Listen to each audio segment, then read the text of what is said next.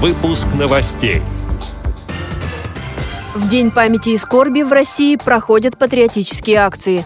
ЦИК России утвердил рекомендации для участия в выборах граждан с инвалидностью. Фотовыставку о жизни незрячих людей готовят в Белгороде. Далее об этом подробнее в студии Анастасия Худякова. Здравствуйте!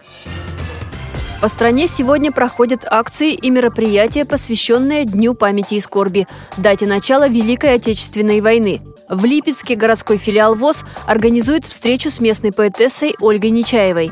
На вечере она будет читать свои стихи о героях войны. А в другом городе Липецкой области, в Ельце, подготовили патриотический концерт, на котором выступят представители художественной самодеятельности общества слепых. В городе Грязи памятная акция прошла поздно вечером накануне. Волонтеры Победы зажгли более тысячи свечей. Об этом Радио ВОЗ рассказала председатель молодежного совета филиала Всероссийского общества слепых Надежда Качанова. У нас в районе прошло «Свеча памяти», такое мероприятие, которое мы проводим ежегодно с 2003 года.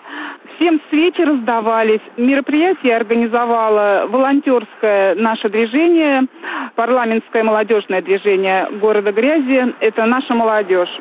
Это ежегодное мероприятие проводится у нас в городе Грязи, в самом его центре, на Красной площади у мемориала воинской славы. Представители Грязинского филиала ВОЗ ежегодно, активные его участники, посещают эту акцию. Также вместе с родней, кто может, всем интересно, и все к этому относятся с полной ответственностью.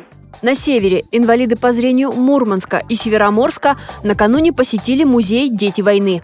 Он находится в Мончегорске и посвящен тем, кто встретил Великую Отечественную, будучи ребенком. А после посещения музея инвалиды по зрению приехали в местную организацию ВОЗ Мончегорска. За чашкой чая там прошла встреча с тружениками тыла и детьми войны.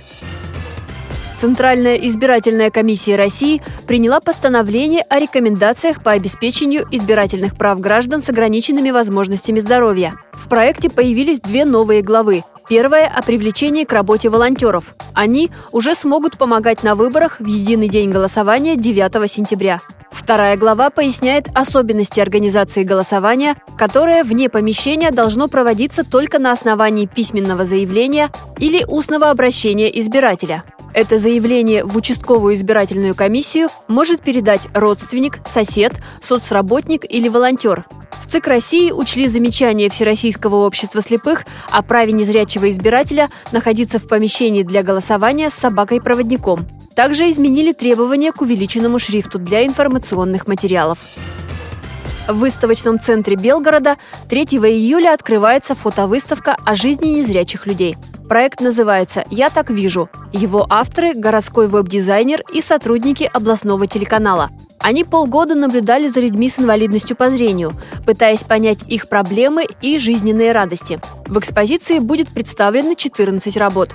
Кроме портретов, посетители также смогут почитать и познакомиться с рассказами о судьбах героев. Подробнее об участниках проекта можно узнать в социальных сетях ВКонтакте и Facebook. Эти и другие новости вы можете найти на сайте Радио ВОЗ. Мы будем рады рассказать о событиях в вашем регионе. Пишите нам по адресу новости собака ру. Всего доброго и до встречи!